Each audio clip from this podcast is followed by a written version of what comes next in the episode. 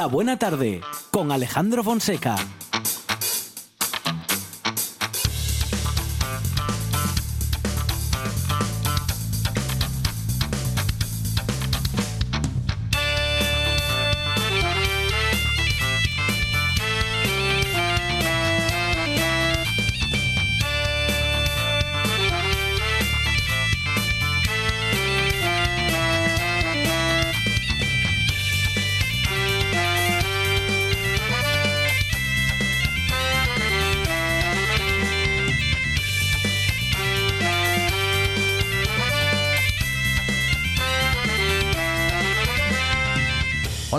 Tardes. Son las 4 y 6 minutos de la tarde y esta es la radio del Principado de Asturias. Una buena tarde en la que comenzaremos hablando con Francisco Narla, autor de Valvanera, una historia muy interesante, un robo histórico. No nos roba nada, nos regala minutos y recomendaciones literarias Miguel Gallardo, que desde la Yocura Librería Café Mieres eh, nos eh, transmite su pasión por la lectura y también nos adelanta eh, las próximas iniciativas literarias de la Yocura.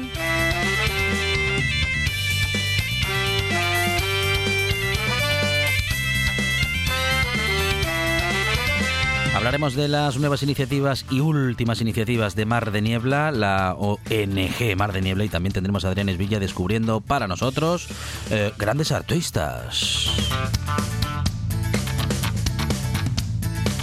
Mucha y buena música con Lila Swan y Javi Monge que llegan con Lila and Javi. Presentación de nuevos proyectos musicales de Lila Javi.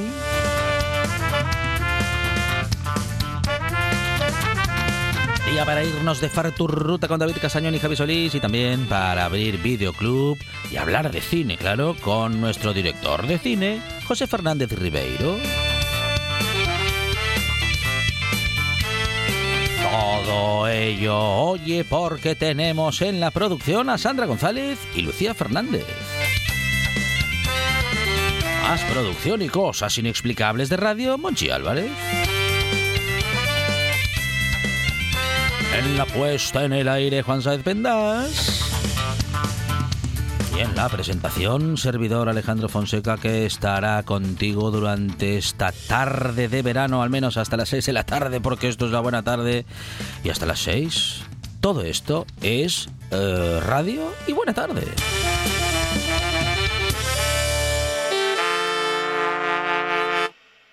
Me gusta la buena tarde.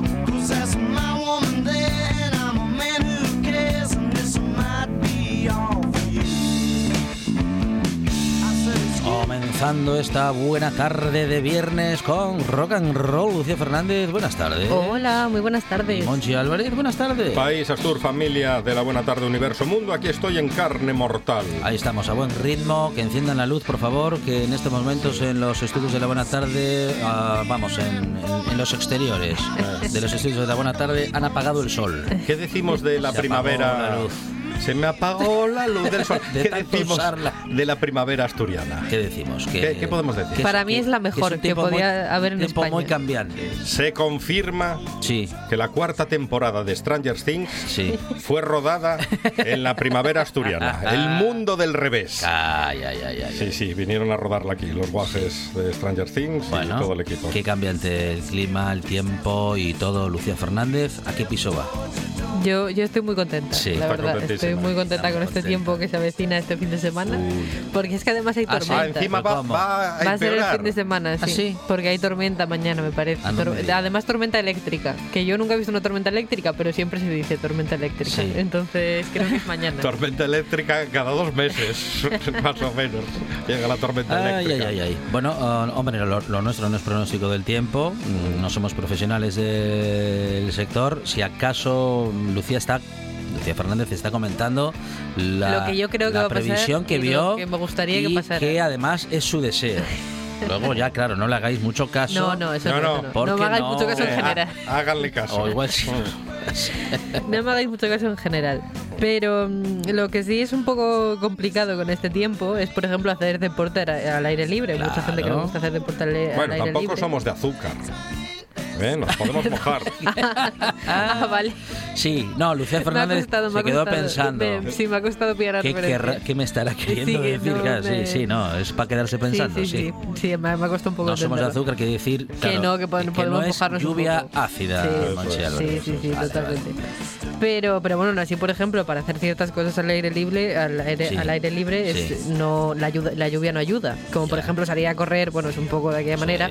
Ya si mezclamos lluvia y viento. Sí. Ya, eso eso es complicado. Lluvia, viento y oscuridad. Stranger Things, cuarta temporada. rodada en Asturias. Ah, Y, capítulo 1. Y por ejemplo, montar en bici también es muy complicado con Mucho. lluvia y con viento. Sí. Pero, ¿qué se puede hacer Sí. con los días de lluvia y viento y mezclar lluvia, viento y, bici- bices? eh, eh, y también sí. cine.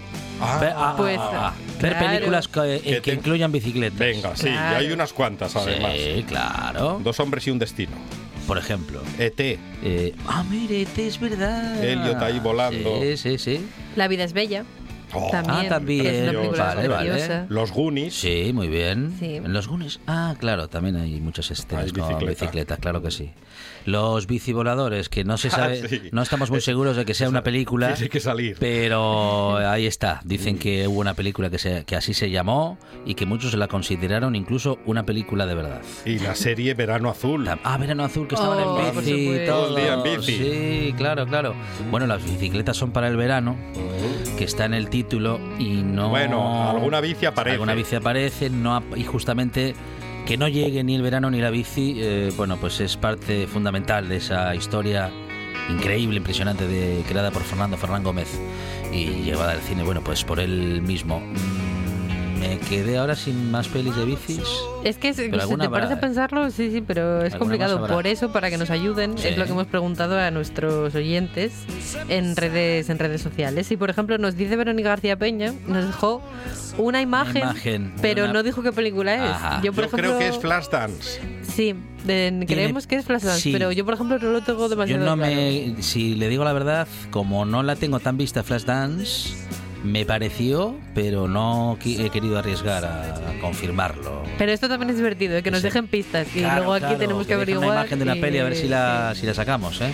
Claro. Y sí, mm, en sí. este caso es eso, películas que tengan bicicletas. Películas, y bueno, también series. Por ejemplo. Stranger Things también es muy característico. Nos apunta Juan Sáez, el ladrón de bicicletas. Bien, Ah, bien. un sí, clásico. señor, muy bien.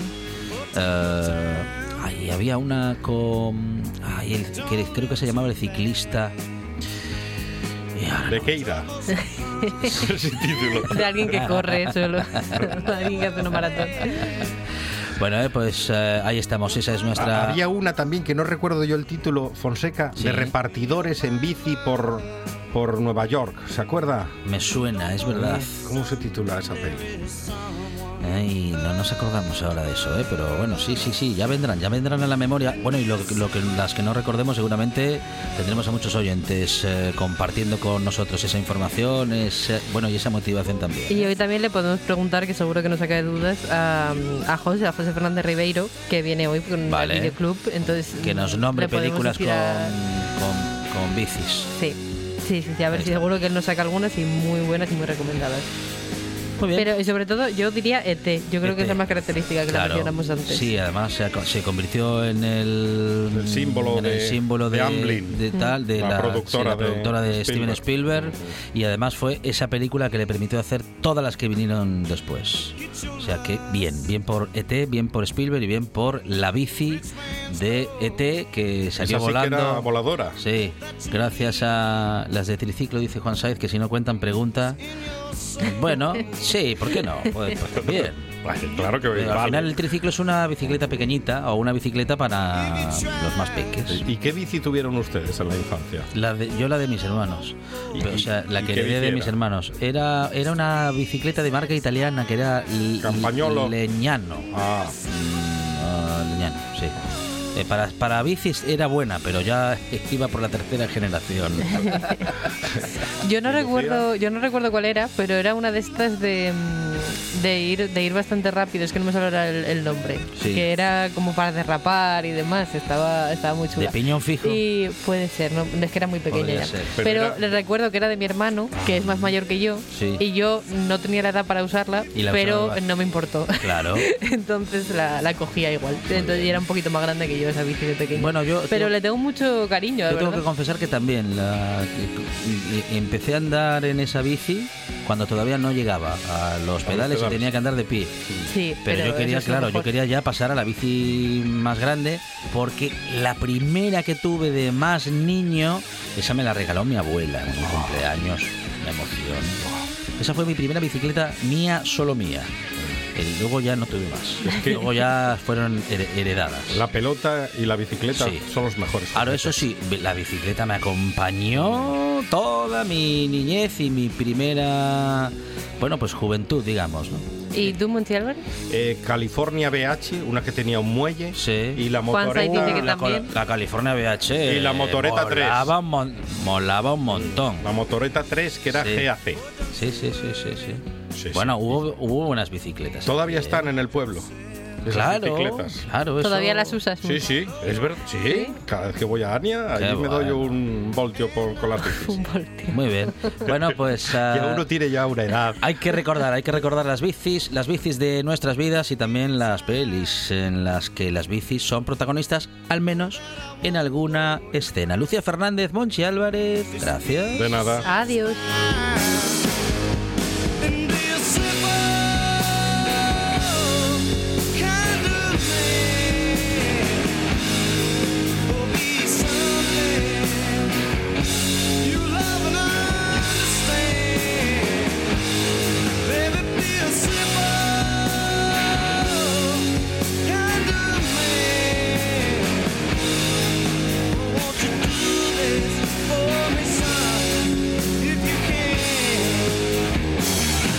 Hablar ahora de un libro en el que la historia es protagonista y en el que un robo histórico es sobre todo eh, el motivo principal de la historia. Vamos a hablar con su autor, Francisco Narla. El libro, la historia, eh, se resume en el título del libro, Balvanera. Francisco, ¿qué tal? Buenas tardes. Hola, buenas tardes. Un placer estar con vosotros de nuevo. Y yo puedo hacer mi pequeña aportación si me dejáis a lo de las bicicletas. Hombre, claro, las que quieras. A ver, cuenta. Que estabais hablando de mensajeros, que está relativamente divertida, que es de Joseph Gordon Lewitt, es Sin frenos. Ah, a mí me gusta vale. mucho ese actor porque trabajó en El río de la vida, que está basada en una novela de Norman Maclean, que Sí, es uno de mis escritores favoritos. Sí, sí, sí, y sí. yo quisiera aportar como escritor el cartero, o el cartero y Neruda, que dependiendo del país se hizo de una manera o de otra, Ujú. que le iba a repartir cartas con bicicleta. Así es, así es. También está la bicicleta, este, aparece la bicicleta ahí como, como protagonista. Bueno, dos buenas recomendaciones. Ya de paso, Francisco, dos buenas recomendaciones de cine, ¿eh? Sí, señor. Sí, bueno, eh, no, no, yo no les daría muchos Oscar, pero, pero sí, están bien, Pero bueno, se, puede- sí. pueden ver, se pueden ver. Ah, bueno, el, el libro que es apasionante y que no solamente se puede leer, sino que seguro que nos va a mantener, eh, bueno, no solamente atentos a su lectura y a la historia, sino que seguramente nos acercará, bueno, pues a uno de esos robos históricos, eh, Francisco, no sé si poco contados o poco conocidos, mm, podríamos decir. Bueno, que yo sepa, nadie ha contado nada al respecto. Ese es uno de los motivos por los que me animé Claro. a hablar de, de- de este curioso mercado del palo de tinte. Eh, cuando se habla de un robo a la flota de Indias, enseguida se piensa en un galeón de Manila y los piratas ingleses y demás, y aquello me pareció muy tópico. Al descubrir que el palo de tinte, un- ah, unos trozos de madera, eh, llegaron a alcanzar un valor más, eh, más alto que el del oro o la plata, porque permitieron por primera vez teñir de negro de manera duradera. Eso es lo que explica que aquella España del siglo de oro, aquella España de los Austrias, se vistiera de negro. No tiene nada que ver con el rigor, ni con la moral, ni con el luto, ni, ni nada semejante. Nos vestimos de negro porque marcamos moda. De hecho, toda Europa se vistió a lo que se llamó la española. Ujú. Toda no. Los ingleses, que igual que a día de hoy siguen llevando chanclas y calcetines, Sí. aquel entonces eh, siguieron manteniendo muchos colorines. Pero el resto de Europa se vestió a la española a raíz de ese palo de tinte que se había descubierto en América. Tan importante me pareció y tan curioso me pareció que empecé a investigar y ya cuando metemos los caníbales, los caribes, los mayas, la península de Yucatán, el descubrimiento, la leyenda negra, pues me pareció que tenía un entorno curioso para interesante, un decorado más que atractivo para tratar una trama y, bueno, de unos cuantos, casi dos años después, pues ha llegado a las librerías Valvanera. Qué época tan interesante de nuestra historia con tantos acontecimientos, con tantos cambios y bueno, pues con hitos que marcaron un antes y un después. De hecho, tanto tan importantes son esos hitos que han nos han puesto bueno, pues en un cambio de era. Hablamos del siglo XVI, de la península de Yucatán como contexto histórico y de la historia del mayor robo de la flota de Indias. Bueno, nos acabas de revelar algo tan interesante y tan desconocido a la vez, que un palo pintado mm, pues podía podía no, se se había convertido en eh, pues en una en moneda de cambio. Sí, bueno, eh, es más es más cercano a nosotros de lo que nos parece. Lo que pasa es que, como muchas veces lo que está a nuestro alrededor nos lo perdemos. A todo el mundo le suena Brasil, todo Sí. el mundo le suena, aunque no sea por la samba y el carnaval. Pues Brasil, en realidad, significa o viene de tierra del palo de Brasil, que si lo decimos en portugués, a terra do pau do Brasil, que significa el palo que tiene el color de las brasas. Ah. Habla de que en principio el palo de Brasil se usaba para teñir de rojos eh, intensos y de naranjas. Pues eh, los brasileños, bueno, nos acordamos de que en el siglo XVI el Papa divide, no, no había Naciones Unidas, el Papa era el árbitro internacional, pues el Papa divide el mundo entre España y Portugal, de norte a sur y de este a oeste, con el Tratado de Alcasóbar y de Tordesillas, de Alcasóbas y de Tordesillas, perdón, y eh, a Brasil le corresponde a Portugal, pero el norte le corresponde a España y en el Yucatán encuentran este palo de tinte y repito, como por primera vez en la historia se puede teñir de negro. A día de hoy uno no le da importancia porque vas a cualquier centro comercial y compras la ropa del color que quieras. Pero es que no era así, antiguamente no era tan fácil tener ropa de cualquier color y que ese color perdurase. Un ejemplo que cuento siempre cuando hay alguna conferencia sobre este tipo de cosas nos imaginamos a los legionarios romanos vestidos con esas túnicas rojas, intensas, gallardas, ese granate potente. mm. Pues en realidad el tinte rubia que usaban los legionarios romanos se solía estropear bastante con el sol. Así que esas grandes y gallardas y valientes legiones romanas, más que de rojo intenso, iban de un rosa monísimo que iba bien para chueca, pero poco más. Y entonces el tinte ha tenido mucha importancia en muchos momentos de la historia. En Roma también los famosas togas senatoriales tenían una cenefa del eh, también muy conocido púrpura de Tiro, que fue carísimo. Y el ejemplo que nos afecta para el Imperio Español y para la novela, para Balbonera, es el, este palo de tinte que por primera vez permite teñir de negro la ropa y así es como vemos los retratos de Quevedo, de Velázquez, de Felipe II, Felipe III y en general de toda Europa. Toda Europa se viste así, como digo, a la española.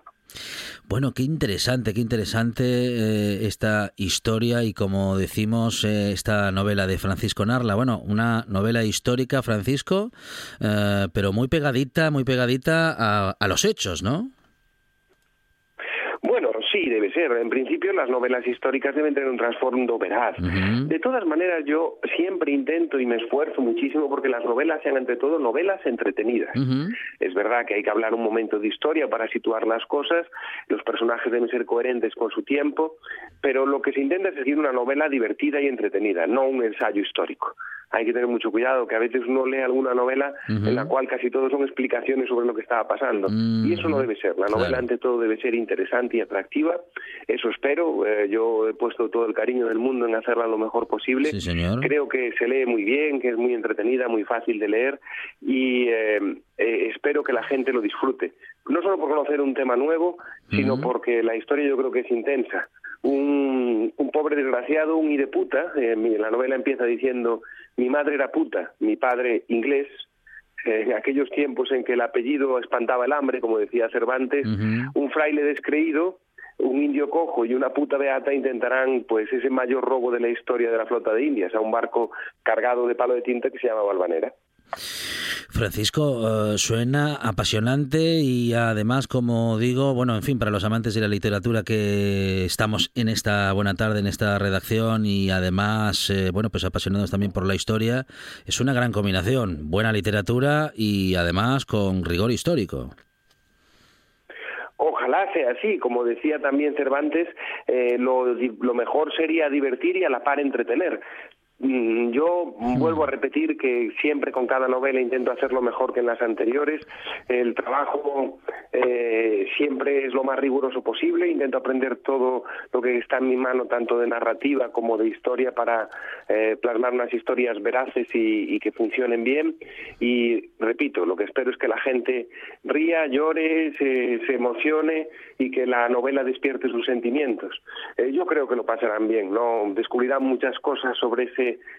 imperio español en el que no, nunca se ponía el sol y descubrirán que muchas no han cambiado. Mm. Una de las cosas que aparecían una y otra vez en las crónicas cuando leía al respecto es como todas las mercancías que iban de un lado a otro, tanto en el Camino Real como Veracruz, como Acapulco, como Sevilla, es que las marcas de las eh, pipas de vino siempre estaban mal, que si tenían que mandar unos cuantos quintales aparecían siempre menos.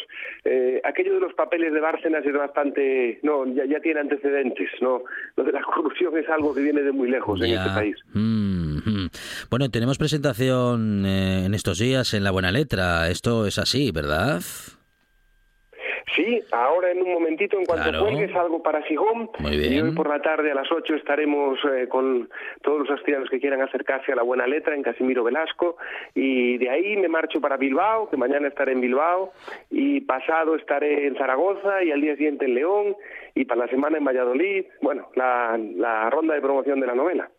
Francisco Narla y su novela Valvanera habla de nuestra historia, siempre es interesante conocerla y mucho más, eh, incluso en una novela que es algo siempre muy interesante, sobre todo si está escrita tan bien como lo hace Francisco Narla. Francisco, muchísimas gracias, enhorabuena, gracias. Gracias a vosotros, buena tarde. Noche de Lobos tu lugar de encuentro con el rock and roll y el heavy metal en RPA. Todas las noticias, festivales, conciertos y mucho más os esperan en la manada. Noche de Lobos, la madrugada del domingo al lunes, de 12 a 2 de la mañana, en RPA.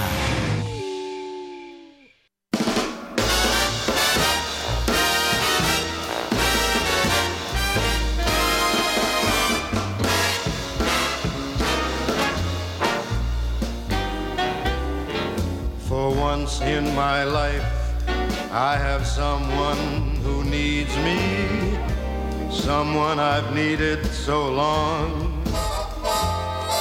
For once unafraid, I can go where life leads me, and somehow I know I'll be strong. For once I can touch what my heart used to dream of long before I knew someone warm like you would make my dreams come true. Miguel Gallardo, ¿qué tal? Buenas tardes. ¿Qué tal, Jokes, Jocos? ¿Cómo estáis? Muy bien, nos acercamos a las recomendaciones y él nos las acerca a la radio, las de Miguel Gallardo de la Yocura Librería Café en Mieres, no solamente recomendaciones literarias, sino que también, um, bueno, adelanto de los próximos eventos que se van a celebrar en la Yocura, Miguel. Sí, hoy tenemos una cosa que me gusta mucho. Qué bueno. Va a venir el dibujante Guillermo Menéndez Quirós. A presentar una novela que gráfica que todavía no terminó, Mm. pero nos va a venir a hablar del proceso de documentación y de cómo avanza todo el proyecto. Eh, se llama Cumbres en pie de guerra, la batalla del Mazucu, y habla de esa batalla fundamental em, en la guerra civil asturiana, cuando se perdió uno de los últimos bastiones en el norte, y que es un poco como las termópilas asturianas, dicen algunos historiadores, porque unos pocos hombres, en, aprovechando el terreno, aguantaron durante varios días de, de septiembre del 37 a las tropas de, de Franco. Eh, entonces, em, eso que me gusta, va a venir a hablar de la cocina del autor, que nos encanta, entonces va a través de proyecciones, de, de los viajes que está haciendo él a la zona y de y de toda la documentación nos va a explicar un poco cómo va cómo va ese proyecto. Además va a estar acompañado por Higino Menéndez de la Fundación Andreu Nin, o sea que nos espera una tarde de memoria histórica guapa guapa. Sí, señor. Bueno, mm, qué buenas recomendaciones, o mejor dicho, en este caso, bueno, es una recomendación interesante para pasar eh, buenos minutos en vuestra cafetería, librería, pero mm, qué, qué- qué- qué buenos eventos y qué buenas iniciativas. Siempre nos sorprendéis gratamente, Miguel. Hombre, eso, eso intentamos. Pero bueno, tampoco es muy difícil porque como buscamos siempre cosas que nos gusten, generalmente, a veces, bueno, siempre tienes algún compromiso, ¿no? Que te Ujú. mete ahí con calzador. Pero mm, por eso los clientes están encantados, porque les gusta mucho lo que hacemos, porque va mucho con nuestros gustos. Y todo el tema este de la memoria histórica, que sigue siendo necesaria o más cada día más por lo que se nos viene encima, pues intentamos eh, darle toda la difusión posible. Muy bien, Miguel, entonces recordamos ese evento para hoy, ¿a qué hora? Sí, es a las siete y media y viene eso, viene Guillermo Menéndez Quirós a, a hablar un poco del proceso de creación de una novela gráfica que está a punto de nacer, pero que todavía no está en imprenta, que se llama Cumbres en pie de guerra y la batalla del Mazuku. Muy bien, muy bien. Bueno, ¿y qué recomendación o recomendaciones eh, tienes para esta tarde? Pues mira, el, el- el otro día os hablé de mm, del libro de Cristina Peri Rossi que hablaba de su relación con Julio Cortázar, ¿no? Sí. Son dos de mis escritores favoritos. Y me quedé ahí con la espinina de leeros algo, algo de la poesía de tanto de ella como de él. Eh, entonces fui corriendo a la distribuidora y- Sí. y, pedí, al momento en que colgué con vosotros, pedí la poesía completa de Cristina Peri Rossi, que edita Visor, que me parece imprescindible. Al que le guste la poesía, este es un libro imprescindible, como imprescindible es tener en tu casa la poesía completa de Lorca, de Silvia Plath, de Gamoneda, de tantos autores que nos ayudan a entender el, el mundo, ¿no? Eh, de hecho, el libro este de Cristina Pérez Rossi abre con una cita de Jean Cocteau, otro gran poeta, que dice, la poesía es imprescindible, pero me gustaría saber para qué. Entonces, eh, está siempre en la línea esa de lo etéreo, pero que a la vez nos ayuda a explicar el mundo. Y a través de la mirada de esta uruguaya, que ya sabéis que recibió el, el premio Cervantes en Sí. 2021, eh, es un libro, digo, la poesía completa solo son 1.300 pagininas de nada, o sea que para que os hagáis una idea de la obra que tiene esta mujer, ¿eh? Em, y es la explicación total del mundo a través de, de su mirada. Es una maestra del lenguaje, del amor, del erotismo, de, Ujú. del- de lo que conforma al ser humano, y, y me gustaría leeros uno de los poemas, es, imposible escoger uno, el decir el que más te guste, entonces abrí al azar eh, este librazo y me, me caí en el, en el poema, son un par de poemas divididos en dos partes que se llaman Abecedario y Sigue, que demuestran un poco el manejo del lenguaje de esta mujer. Entonces, si os parece, os lo leo, ¿no? Me decís cómo vamos de tiempo, porque ya sabéis que yo no controlo estos cosines. Vale, venga, sí, sí, sí, no, vamos muy bien, vamos muy bien. Vale, pues mira, eh, abecedario y dice así. Arisca y un poco abstracta, babélica y a veces bostezante, carnal y cortesana, densa, dominadora, emancipada y escenográfica, feroz y fosca, gutural, gramática, húmeda, honda, insidiosa y a veces ingenua, jerigonza, jacobina, lábil, lenta, melancólica, mustia, neurótica, nostálgica, ojerosa, onomatopéyica, puber y a veces pusilánime, quimérica, quisquillosa, rebelde, rumiadora, solitaria y a veces salvaje, telúrica, túrgida, uterina, umbilical, vehemente y siempre vulnerable, ambigua y anacrónica, belicosa, beligerante, coral y cruenta, durmiente desvelada, ebria ensimismada, franca, fingidora, gestual, gótica, hegemónica, heterodoxa, íntima, insatisfecha, juzgadora, jubilosa, lúdica, licenciosa, amorosa, masturbatoria, nívea, neurasténica, osada, obcecada, primitiva, polémica, quijotesca, recia, silabante, totémica, virgen. Qué bueno, Miguel, qué bueno, qué bueno, qué bueno. Es, es, imprescindible esta mujer, como tantos otros, pero, pero estas, como siempre, están un poco a la sombra de los grandes hombres de la literatura, tardan mucho más en salir, pero ya veis la fuerza que tienen. Impresionante, Miguel, me encanta. ¿Tienes alguna más? Eh, sí, sí, sí, sí. Tengo una, si os parece bien, de los el otro día os hablé de los poemas que Julio dedicó a Cristina y tengo uno de ellos que me recuerda mucho a este por, por el manejo también del lenguaje de Julio. Entonces si, os, si queréis para que veáis un poco la analogía que hay entre los dos este se lo dedica Julio a Cris y, y dice así.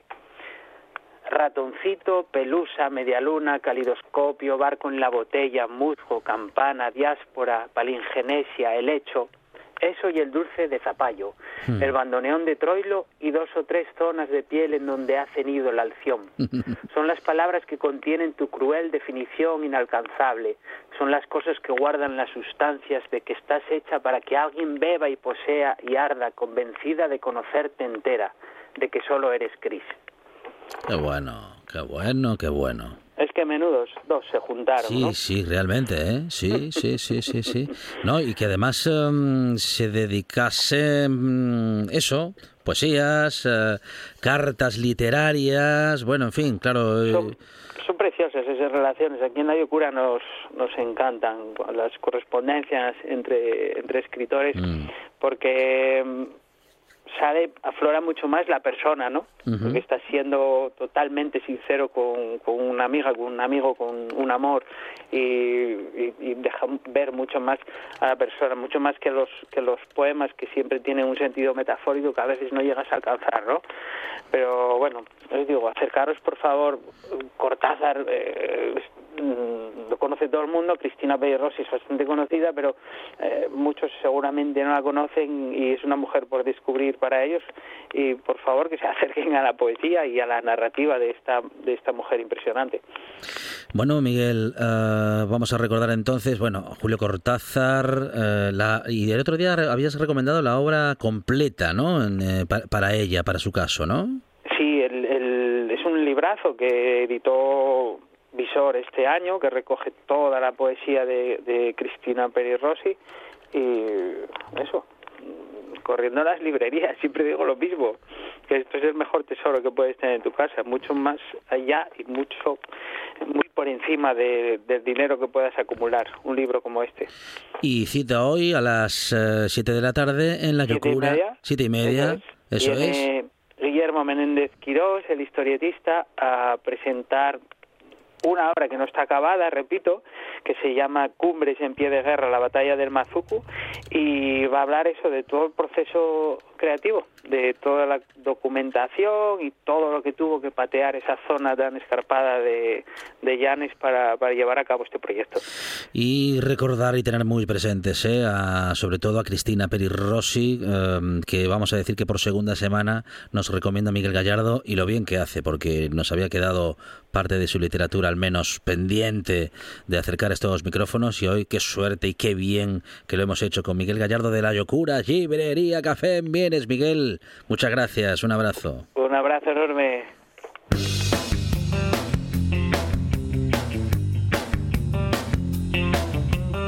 La buena tarde con Alejandro Fonseca.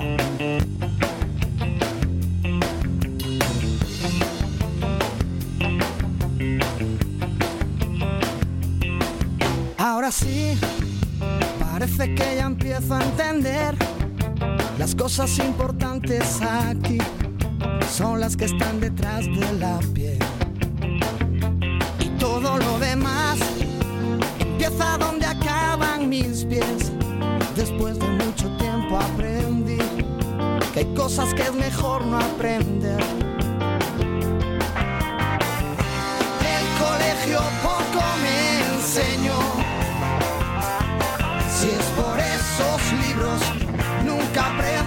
Hoy ha comenzado la primera feria comunitaria Barrio Oeste, una iniciativa que parte de Mar de Niebla, la asociación Mar de Niebla, y vamos a hablar ahora justamente con su técnica de desarrollo comunitario, Virginia Llano. Virginia, ¿qué tal? Buenas tardes. Hola, buenas tardes, ¿qué tal? Muy bien, bueno, una propuesta para celebrar la vida comunitaria, Virginia.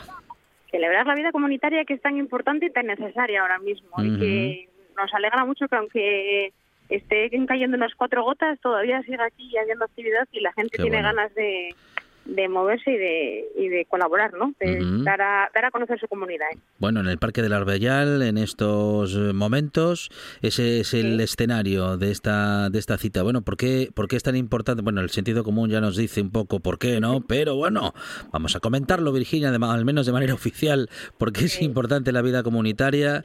Eh, bueno, importante, casi diría yo que fundamental. Sí, porque en primer lugar somos seres sociales y en el momento en el que nos tenemos que relacionar, nos relacionamos en comunidad unos con otros, ¿no? Tenemos unas necesidades comunes, unos retos que podemos eh, intentar lograr eh, de forma conjunta y, eh, como dice esta frase, no solo poder llegar lejos, pero con amigos más allá, ¿no? Un poquito, un poquito así. con esta feria nosotros lo que queremos hacer es, es dar a conocer también el plan de desarrollo comunitario que se está haciendo en la zona oeste y también dar a conocer todas las cosas que hay en, en este territorio que muchas veces eh, no se conoce, ¿no? Hay cosas que tenemos cerca de casa, colectivos que están desarrollando actividades o, o, luchando por esos retos que te comentaba antes y que no, no los conocemos. Mira, por ejemplo, ahora mismo tenemos activo en la feria, eh, empezamos, arrancamos a las cuatro y media y hay una visita al Museo del Mar que está aquí en el Centro de Formación uh Pesquera pues mucha de la gente no, no lo conocía o no sabía que estaba, muchos vecinos, ¿no? Me casi vivo aquí desde hace años y no sabía que ahí había un museo, pues ya vinieron 25 personas el 13 de mayo, que era cuando íbamos a hacer la feria y la tuvimos que posponer. Ahora hay otras 25 y a las 6 va a venir otras 25 personas, o sea que 75 personas no, sí, no, 45, perdón, ya. es lo que quiero yo, que haya mucha gente, sí, no tanta. Qué bueno, qué bueno, bueno, y con actividades previstas eh, no solamente para hoy, sino que también, bueno, para al menos para mañana también hay unas cuantas actividades. Muchas, muchas. Son muchas actividades que están todas organizadas. Eh, se ha hecho una propuesta de em, a la gente qué feria quieres que haya y qué podrías aportar tú entonces, eh, aparte de una programación básica que planteábamos de cuentacuentos, actividades un poco juegos eh, tradicionales y demás, hay colectivos que han puesto aquí sus stands, hay eh, diferentes asociaciones que van a pasar aquí a lo largo de todo el fin de semana, actuaciones de artistas locales.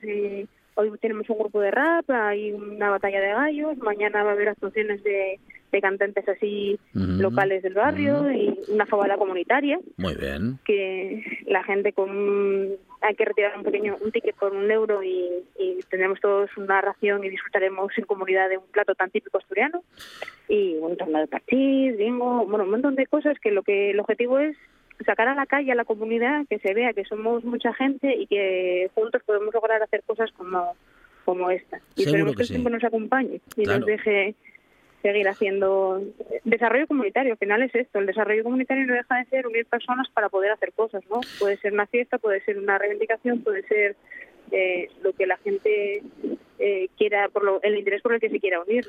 Un lugar para encontrarse y para celebrar eso, el encuentro y el trabajo en comunidad que propone Mar de Niebla, eh, es en el Parque del Arbellal en la ciudad de Gijón, eh, bueno, activo durante toda esta tarde y también mañana, bueno, este fin de semana hay que ir al Parque del Arbellal en Gijón. Virginia Llano es técnica de desarrollo comunitario en la asociación Mar de Niebla. Virginia, muchísimas gracias y enhorabuena. A vosotros. Bueno, esperemos. El domingo también tenemos, hay actividad, pero la organiza el colectivo de Creando Comunidad, que lleva desde el año 2016 eh, formado por AMPAS y entidades sociales de esta zona oeste. Y, continúan con el trabajo que de, crear comunidad ¿no? dentro de lo que es la comunidad socioeducativa. Pues muchas gracias por atendernos y hacer un poco de difusión de la fiesta y os animamos a, acercaros aquí a todo el mundo, a aportar vuestro granito de arena a la comunidad de la zona oeste. Gracias, Virginia, gracias. a ti, un saludo. Esto es RPA, la radio autonómica de Asturias.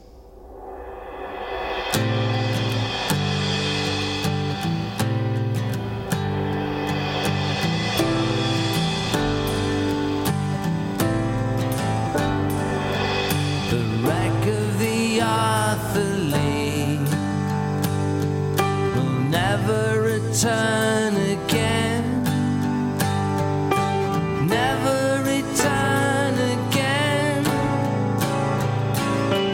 The captain and all his men went up and jumped overboard.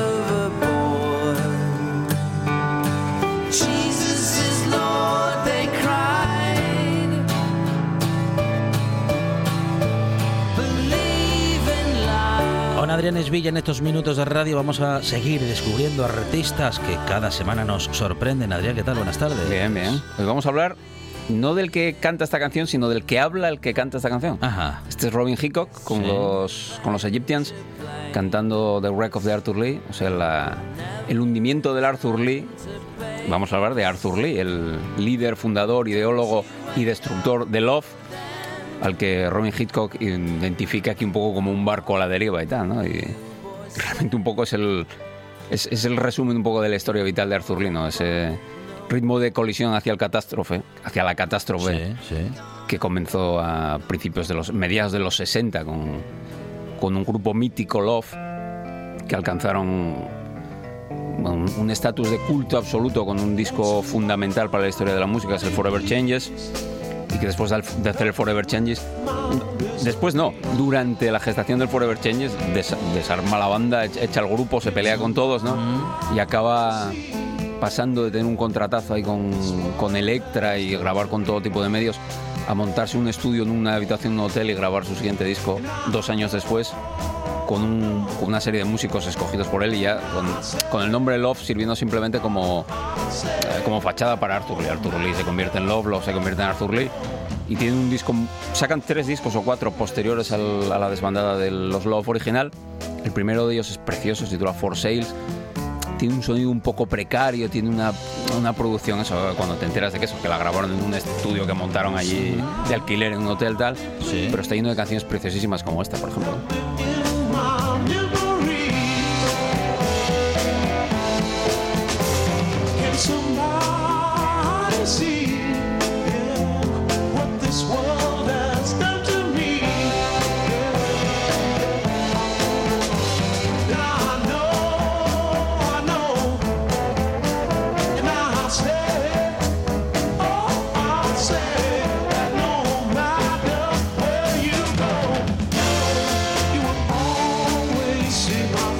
Estamos escuchando, para haber estado grabado en una habitación de No- hotel no está mal, ¿no? con cuatro coses, tampoco está no está mal, no está mal, no. Pero claro, viniendo, claro, estoy viniendo de, de donde venía, ¿no? Que el Forever Changes es uno de los discos más lujosos de, de la década de los 60, pese a que luego, paradójicamente, fue el que menos vendió de los tres que sacaron los Love original y que, bueno, provocó eso, que Electra los acabara cortando en, en breve y todo, todo el desastre del, del grupo. ¿no? Arthur Lee era nativo de Memphis, Tennessee, pero criado en Los Ángeles y en cierto modo Love compendia un poco el sonido de Los Ángeles. El Love es, no voy a decir la gran banda angelina, porque hay muchas bandas angelinas extraordinarias, los Bears, los dos.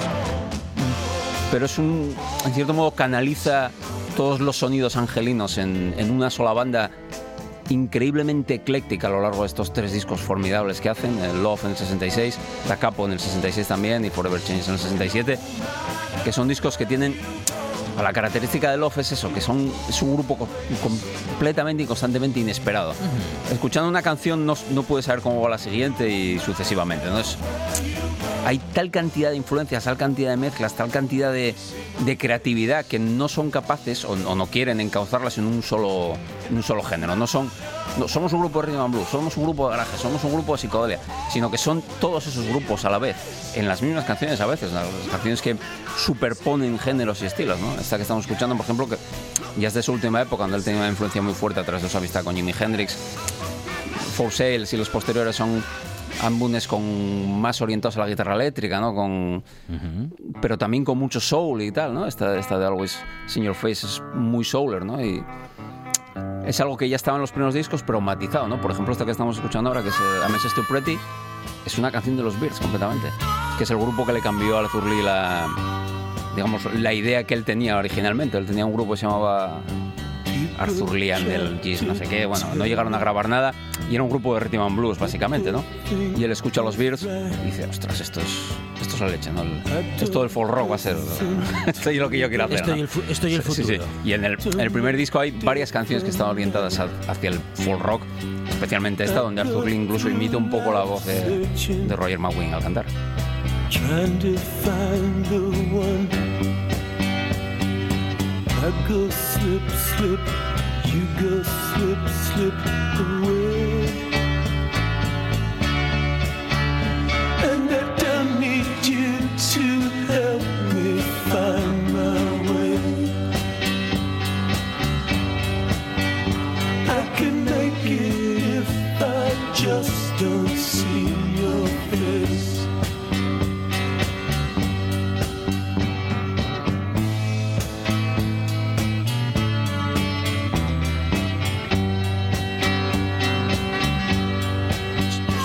Es ahí está, ahí, Pero ahí la está la armónica. Espera, es que estamos esperando la armónica. a ver, a ver.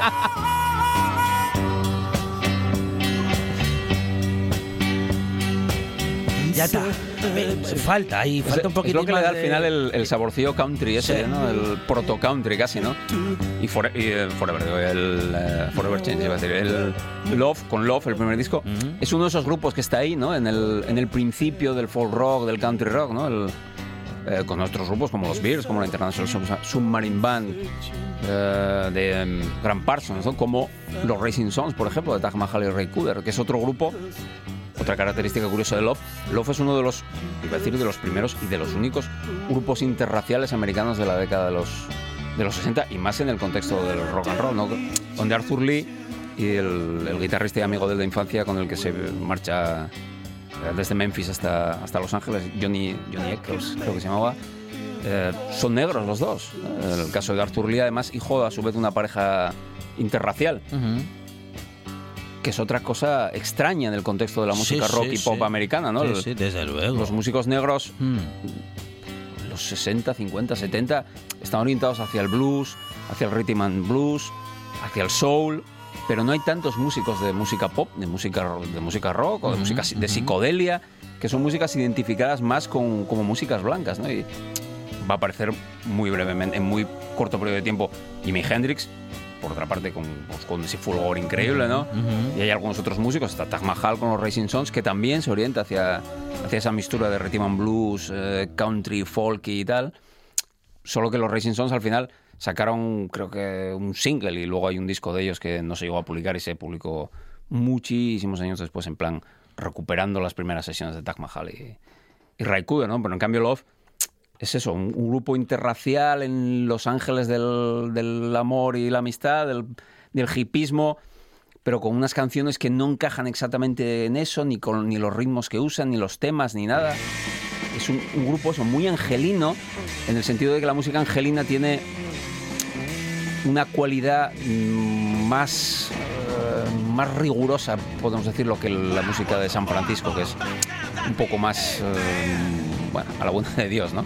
Y la música angelina tiene quizás valores de producción y esas cosas muy rigurosos, ¿no? Y- pero claro, lo que decía antes al principio, ¿no? La- el eclecticismo.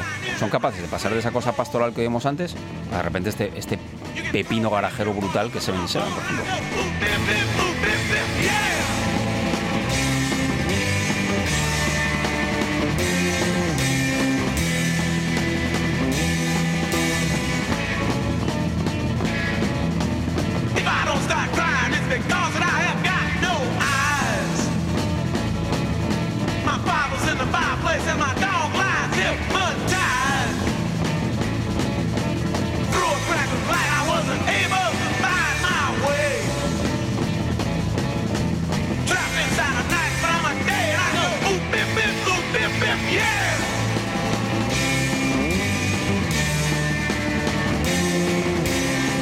Batería. El batería, el batería aquí hecho, hecho ligado. Creo que les costó mía. muchísimo eh, grabar esta canción. No me extraña. Creo que la tuvieron que repetir y, Esa velocidad. Tremendo, un montón de veces. Porque, claro, cualquiera se equivoca. Exactamente. ¿no? El- y luego mantener ese nivel de energía durante los dos minutos y pico que dura esta canción en- a la toma 15, pues anda que no tiene mérito. Y- Habían perdido dos kilos. el, el- el productor eh, que los descubrió, eh, John Holtzman, que era el, el jefe de Electra, hay un documental donde cuenta que se quedó medio sordo, que, que- que perdió no sé cuánta capacidad auditiva po- solo por estar presente durante la grabación del, del 77, este que creo que fue single y tal. ¿no? Está en un disco que se llama Da Capo, que es una lo del eclecticismo llevado al extremo, porque Da Capo es una cara que son seis o siete canciones, donde se pasa de la psicodelia medio medio birdi a de repente esta cosa garajera a otras cosas más jazzísticas y tal y luego una serie una cara B que se llama titula Revelations que es una suite ahí completamente casi pre-rock progresivo de, de delirio mental de estos muy típicos de la época del, de- del hipismo, de estos discos post 66, 67, 68, casi todos sus grupos tienen estas, estas cosas em, un poco de permitirse el gusto de decir, ahora una canción de 75 minutos, y no sé qué, ¿no? Todo, volvemos, y estoy no sé cuántas veces lo dijimos, todo es culpa de Bob Dylan, ¿no? La segunda, la cara B del... El primero que se atrevió a hacer una película, de, una película digo, no, una canción de más de dos minutos y medio. La cara, la cara B del Blonde on Blonde es el Side Lady of the Lowlands al completo que dura 15 minutos, me parece. Porque claro, solo, y vendió allí todo lo que quiso. Entonces el grupo dice, joder, pues si lo hace este, yo también lo hago. ¿no? Sí, claro, pero lo que pasa que era Bob Dylan. Claro, Bob Dylan, claro, Bob Dylan vendía con el nombre, no hacía falta. El Love, de repente, el Love, ¿qué, serán estos? ¿Cuánto dura esto? Mi madre, nada, esto lo dejo aquí. y Ar- compro el de Bob Dylan. Dice Arthur Lee, pues que siga leyendo. Sí, que, que siga leyendo, ¿no? Y La Capo todavía tuvo cierto éxito por eso. El, el, el 77 tuvo bastante éxito como single y tal, ¿no? Y le permitieron hacer Forever Changes, ¿no? Forever Changes es el gran disco de ellos, donde tenían puestas todas las, todas las esperanzas eh, y donde todo explosiona, ¿no? Las tensiones entre Barry McLean, que era el uno de los guitarristas y co-compositor, y Arthur Lee llega a unos extremos ya insoportables. La mitad del grupo adicto a la heroína no podía ir a las grabaciones, con lo que Arthur Lee dijo, bueno, pues no vengáis, y llamo a los, a los músicos de la Wrecking Crew y viene aquí a tocar lo que yo os diga a la perfección, ¿no? Un disco con una producción increíble, orquestaciones, ahí ya sí que meten todo. Y hay, hay funk, hay ritmos latinos, hay todo lo que se les ocurra, ¿no? Y una canción increíble, la primera, que es el Alona Gaynor, que es de Barry McLean, esa canción. Y eso le sentó, parece ser, a Arthur como una patada en las mismísimas. bolas. Que la mejor canción de aquel disco no fuera de él, dijo, "Qué buena leche". Y entonces cogió y antes de que el disco sacar, saliera, regrabó la voz encima, cantada por él. Estaba, eh, vamos, eh, Claro. empecinado. Cuando el otro se enteró, dijo, "Oh, me cago". Sí, sí, sí. No, mañana no vuelvo, no esperéis por mí. Y claro, que acabó en una casi y luego coge y entonces dice, pues sí, pues entonces echo a todos los demás del grupo. Y la productora dice, pues mira chico, a mí déjame en paz. Claro, mejor. Yo cansé de poner pasta aquí. Claro, marcháis, ma- marcháis todos. Exactamente.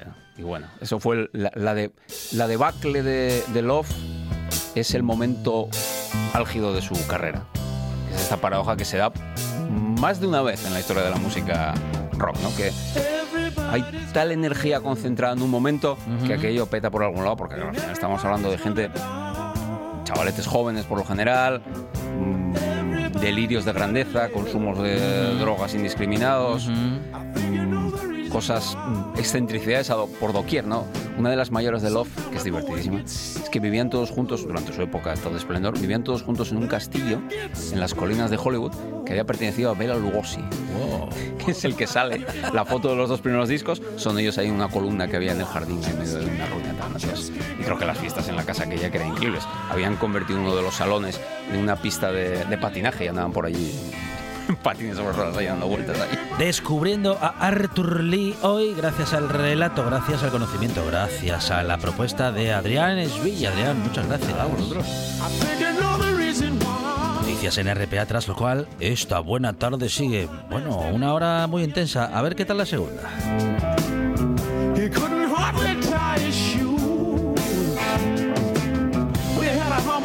Guitar strapped around his neck. And he sure could, he sure